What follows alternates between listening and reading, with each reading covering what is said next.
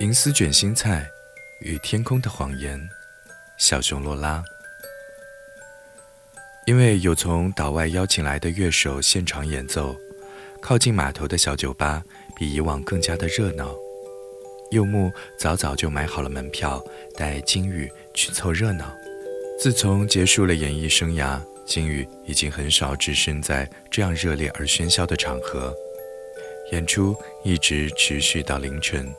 几乎每个人都兴奋得满面红光，金宇有一些倦了，他轻声正要喊柚木回去，有人轻轻地扯了他的袖口一下，他回过头看到有一些眼熟的面孔，愣了一下才反应过来，原来是常来这家酒吧的塔罗牌占卜师。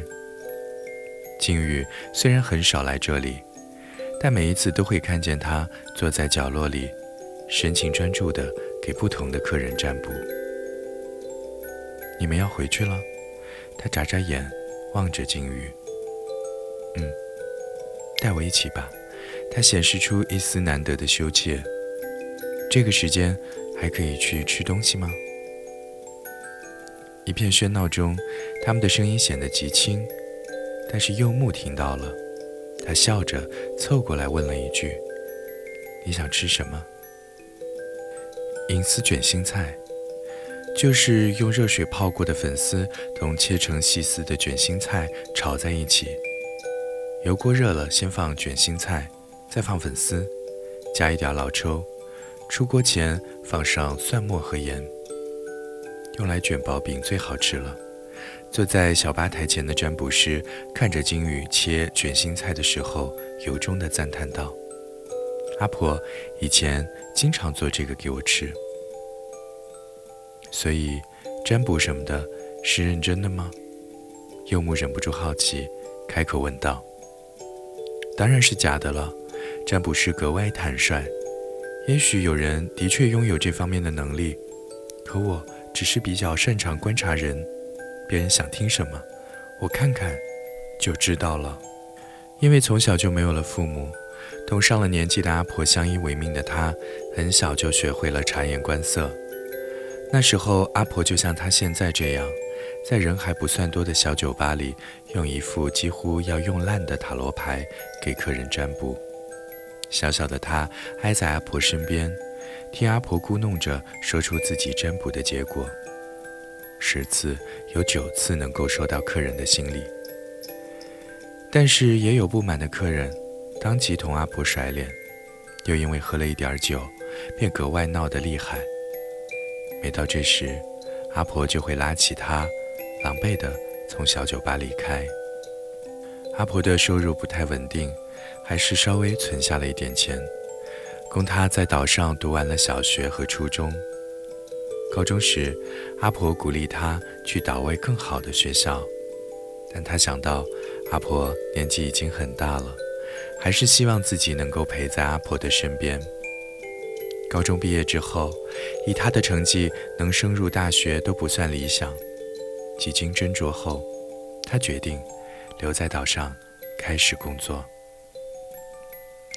那年秋天，阿婆在去买海鲜的路上跌了一跤，摔坏了盆骨，手术费花光了他们俩所有的积蓄，还令他欠下一笔不大不小的债务。虽然这些他都没有同阿婆说，但他想，阿婆应该是清楚的。所以，阿婆在第二年康复后，稍稍可以走路之时，就离家出走了。一把年纪的我，也想去看看这个世界。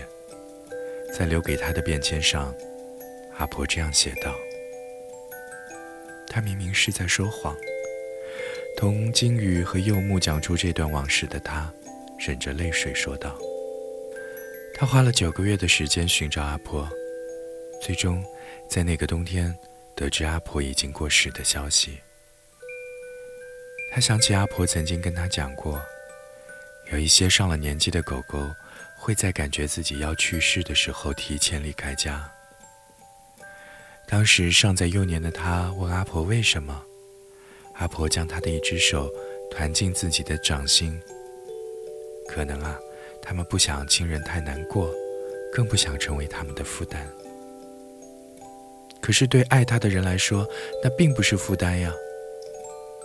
阿婆轻轻地抚摸他的额头，傻孩子，但这是他最后能够给亲人的爱呀。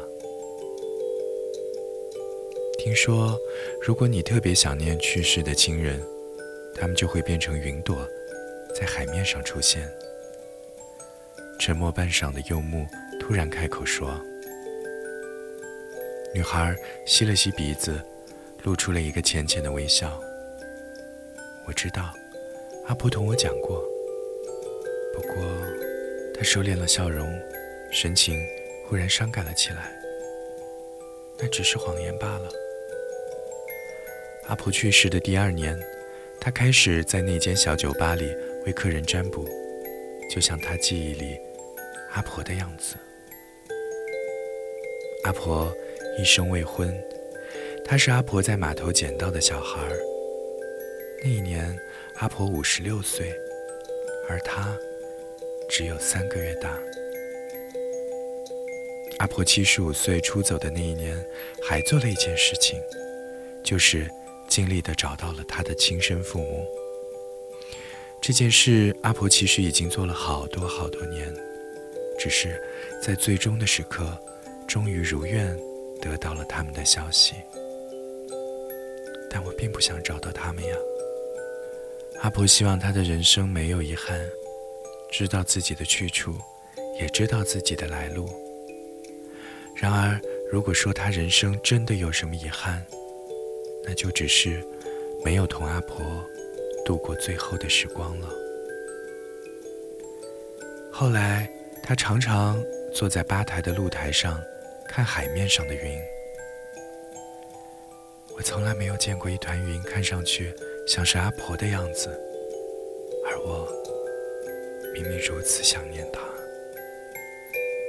女孩说着，用双手掩住了面孔。金鱼把刚出锅的一碟银丝卷心菜，轻轻地放到了他的面前。